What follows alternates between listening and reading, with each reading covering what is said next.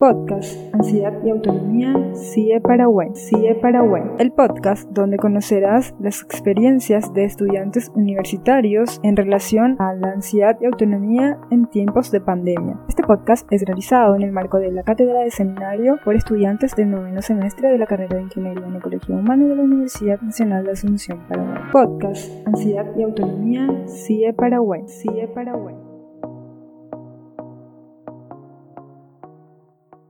Hola a todos, bienvenidos al podcast en donde tratamos los temas de ansiedad y autonomía en los estudiantes universitarios en tiempos de pandemia.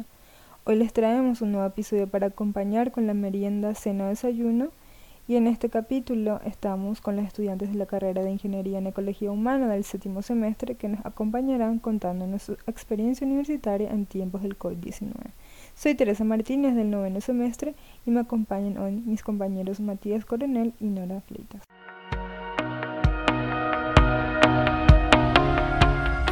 Nos están acompañando dos estudiantes del séptimo, como había dicho, las estudiantes Alejandra Espínola y Ariana Wong. ¿Qué tal, chicas? Buenos días a todos, ¿cómo están? Sí, yo soy Alejandra Espínola, soy estudiante del séptimo semestre y ahora estamos en la recta final de nuestro segundo semestre virtual.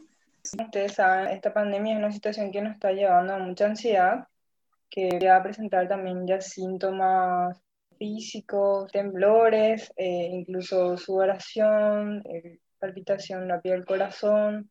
En otro capítulo estamos, estuvimos hablando con profesionales que nos estuvieron contando también de qué trata realmente la ansiedad, pero sí o sí, en algún momento nos da la ansiedad ya sea desde el inicio de la carrera o durante el transcurso. Entonces, más o menos así lo que queremos que nos cuenten, de cómo ustedes reaccionaron al enterarse de todo esto y del traspaso a las clases virtuales. Eh, buenos días a todos, soy Ariana Gómez del séptimo semestre y fue un cambio así brusco y repentino todo este tema de la pandemia, porque un día estuvimos en la facultad, nos despedimos todos, cada uno trae a su casa y el otro día nos dijeron, eh, 15 días no vamos a volver. Y fue así como que, ah, ok, vamos a ver cómo, cómo va avanzando esto, pero después ya entramos en cuarentena, toque de queda y ¿qué hacemos ahora? Eso fue la, la, primera pregunta que ya a todos nos surgió, no sabíamos qué rumbo tomar. Hubo muchos pros, contra, muchas posturas de repente, así cuando hablábamos también con los compañeros de continuar o no continuar y fue, fue como un remolino, un, cambio tan, tan chocante porque estábamos tan acostumbrados y esto fue a nivel mundial y en todos los sectores no, no hubo cuestiones, por ejemplo, por una minoría o una mayoría, sino que afectó a todos por igual. Y creo que el tema de la pandemia vino a, a ayudarnos a visualizar cosas que muchas veces nos pasaban desapercibidos y para generar cambios también de repente. Y al final entonces quedaron en seguir las clases. Fue, fue algo difícil algo que tuvieron que decidir en el grupo. Y toda, toda situación siempre trae un cambio. Cuando hablamos de teoría general del sistema, también cuando entra un elemento al, al sistema, siempre genera cambios, ¿verdad? Entonces, eh, entró este elemento a nuestro sistema y o nos adaptamos o, o, qué hacemos. Y a nivel facultad también yo sentí que que hubo ciertas diferencias, y más en los estudiantes porque, por el tema del acceso a Internet, porque sabemos cómo es el, el sistema acá en, en Paraguay, lo del Internet, gente que eh, se iba o no a su casa, al menos en la Facultad de Ciencias Agrarias tenemos muchos compañeros que vienen del interior y eso era nuestra preocupación, de que, de que todos juntos podamos eh, terminar el semestre y no solamente los que pueden, ¿verdad? Entonces, esa, es, por ese lado fue lo que más eh, se inició ese debate de continuamos o no continuamos y qué podemos hacer también por esos compañeros, o sea, qué se podía hacer y los compañeros de Drácula, por ejemplo, continuaron, eh, se quedaron, se les dio acceso a Internet. Bueno, para aclarar, Drácula sería la residencia universitaria para la gente que llega a escuchar esto que no sea de nuestra facultad. Y bueno, sería un impacto a nivel colectivo y a nivel personal, ¿cómo, cómo te, te afectó, cómo te llegó? La introducción a la virtualidad y la, transición de un semestre a otro ya completamente virtual. Esto también es un factor, yo creo, muy interesante, que esta generación de estudiantes, bien ustedes y nosotros ya estamos un poco más familiarizados a todas las herramientas tecnológicas, vamos a decirlo. Creo que eso nos ayudó también bastante. Y teníamos dos opciones nomás, creo. Adecuarnos al problema buscar soluciones o dejar todo y parar un año. Pero lo que nos iba a costar volver a recuperar. Y encima que no sabemos si el próximo año van a volver las clases presenciales o vamos a continuar con esto. Y por eso la única manera era aceptar nomás ya y seguir, creo yo, ¿verdad? Es que todo era, era un escenario tan incierto, al menos nosotros estábamos el semestre pasado, el, el, sexto semestre, donde casi todas las materias eran prácticas, era campo, el acercamiento con la gente, que es la esencia de ecología humana. Yo personalmente sentí como que como que te estén quitando de tu hábitat porque el campo y la gente es lo que hace a ecología humana. Entonces eh, fue un cambio así brusco, pero ¿cómo nosotros llegamos a la gente virtualmente? Pero al correr el tiempo yo me di cuenta que mm, le estaba hartando también eso a la gente. Hubo momentos así en que había cosas que ya no, nos, ya no me salía personalmente, ¿verdad? Porque también hubo momento en que hice promoción de carrera, aprovechando la virtualidad también, y a, algunos nos salió muy bien, pero llegó así un momento en que la gente ya estaba muy cansada y que ya no quería saber nada y ya no, no salió bien.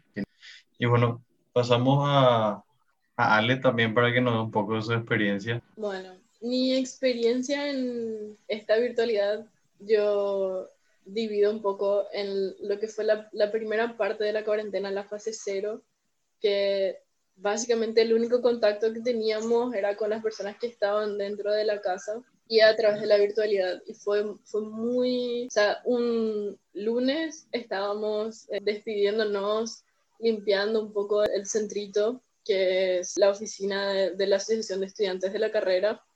Y cerramos todo, dejamos supuestamente para al día siguiente volver y se quedó ahí, nunca más se volvió a abrir, hace muchísimo está cerrado. Al principio fue muy, o sea, no teníamos certeza de nada, ni los mismos profesores sabían muy bien cómo tratar, qué hacer. Básicamente tuvimos como 22 días, los primeros 15 días y luego la primera extensión de la cuarentena, que no había nada cierto. Entonces no, no teníamos clase, básicamente, más que alguna tarea así específica de, de algún profesor por ahí que enviaba, no teníamos nada de clase. Entonces al principio fue como muy tranquilo, como unas vacaciones más. Después sí vino el, periodo en que la facultad dijo, bueno, ahora tenemos 15 días de receso para capacitarle a los profesores en cuanto a la utilización de las plataformas de Internet. Y después de eso recién empezamos a, tener realmente clases, así como más seguido, semanalmente, en lecturas de PDF, en conferencias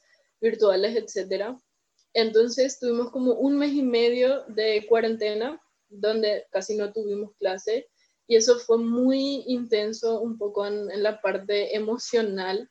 No es lo mismo estar en una clase sentados todo el día a estar sentado frente a una pantalla todo el día. O sea, es, es muy, muy agotador, mucho más agotador estar todo el día sentado frente a la pantalla y sobre todo el primer semestre que lo tuvimos virtual, esa fue más o menos la, la, herramienta que usaron los profesores. Y a mí particularmente el semestre pasado me pesó muchísimo porque yo desde que empecé la carrera no era algo que quería terminar la carrera, yo quería hacer el sexto semestre, que es el semestre donde vos empezás a, a ir a tener contacto con las comunidades. Tuvimos tres semanas de clases en las que ya planeamos así todas las giras de estudios y teníamos como cinco viajes de estudio ahí a lo largo de todo el país, lugares que yo re quería conocer, entonces sí, bajo nazo luego. Yo creo que a mí personalmente no me dio ansiedad, así de que sobre todo el semestre pasado no me dio, eh, no sé, los síntomas físicos de la ansiedad, ni sudoración, ni nada, pero sí me sentía muy triste, inclusive me costaba, no sé, levantarme de la cama para entrar a clases. Había días que simplemente ya no entraba a clases el día acostada todo el día. Entonces empecé a hacer muchísimo ejercicio para poder, digamos, enfrentar todo el día de estar sentada. Y cuando empezó este, este semestre nuevo, me despertaba sí o sí a las 5 y media, 6 de la mañana para hacer ejercicio antes de empezar las clases. Entonces empezaba las clases con mucha adrenalina en el cuerpo, porque era así como la única forma de poder aguantar tener que estar sentada todas las clases. Mucha adrenalina, realmente. Sí, es que en serio, porque, pero, porque de verdad, o sea, yo al principio del semestre estaba así como muy enfocada y qué sé yo. O sea, son picos de estar muy bien, aprovechar las clases virtuales súper bien y después estar otra vez así, qué bajón. Una montaña rusa de sentimientos ahí realmente.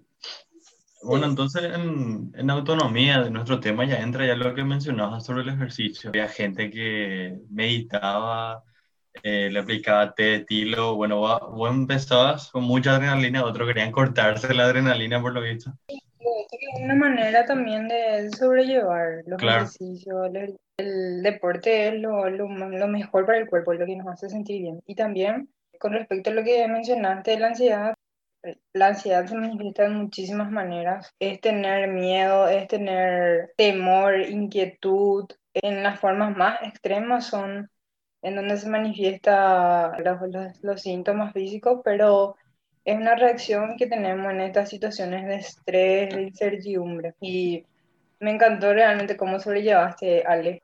Tenemos que seguir tu ejemplo. Aprovechando, voy a, voy a hacer spam para contarle a nuestra querida audiencia de unos cuantos miles de espectadores seguramente, oyentes, que vamos a tener también un episodio con una profesional donde ya va a estar hablando sobre el tema. Capaz esté más adelante o más atrás entre los capítulos del podcast, pero si quieren saber un poco más sobre el tema ya de una opinión de un profesional, le invitamos a que escuchen y nos acompañen también. La verdad que yo también pienso seguir en lo que decía Ale.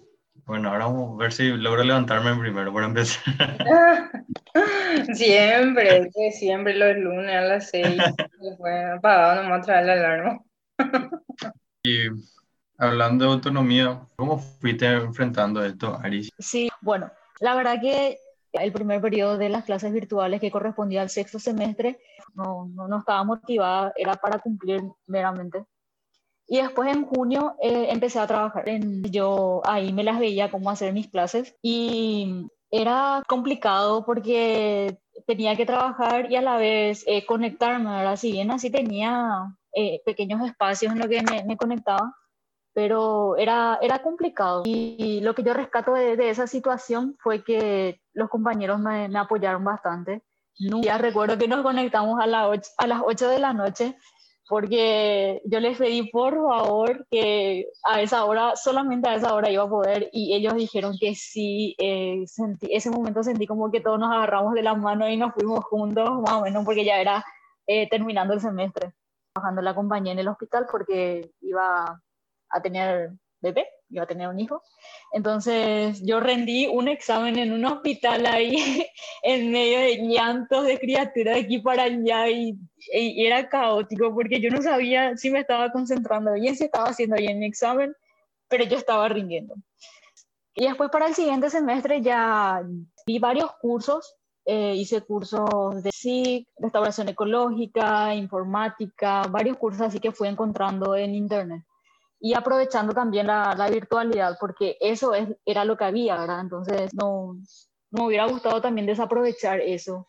Y hice cursos porque encontré esa manera que, que, podía también seguir aportando a mi vida, o sea, a mi, a mi formación y no estancarme, ¿verdad?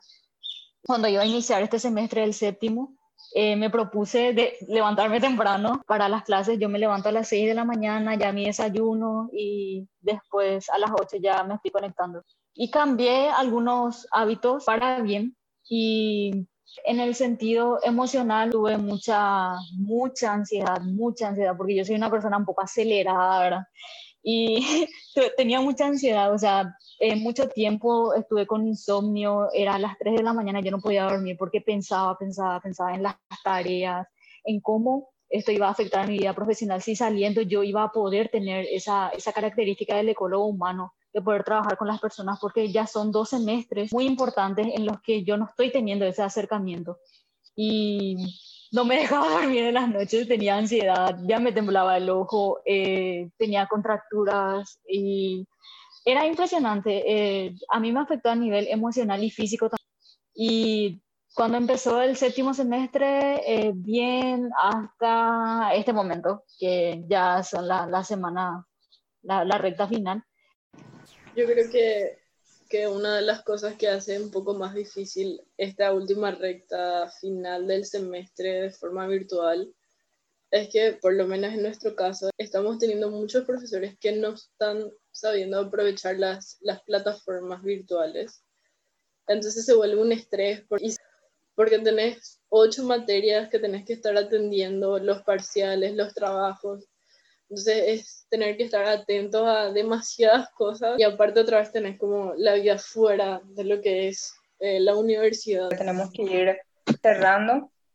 Agradecemos a ambas por animarse, por participar, por contarnos, compartirnos sus experiencias, porque sabemos que esto es algo personal de ustedes también. No sé si quieren decir algo más, chicas. Quería decir una última cosa, que la ansiedad no es fácil y la autonomía tampoco es fácil de, conseguir. Si bien coincidentemente acá estamos dos personas que de, de, alguna forma pudimos sobrellevar y es normal caer, o sea, es normal de repente tener un, una semana, un día o a veces incluso un poco más de tiempo en que no puedes sobrellevar con, con eso que, que estás sintiendo y está bien. Es muy importante reconocer de repente esos momentos de, de no sentirte 100%, reconoces y empezás a trabajar. Lo importante es encontrar lo que te motive y no decaer.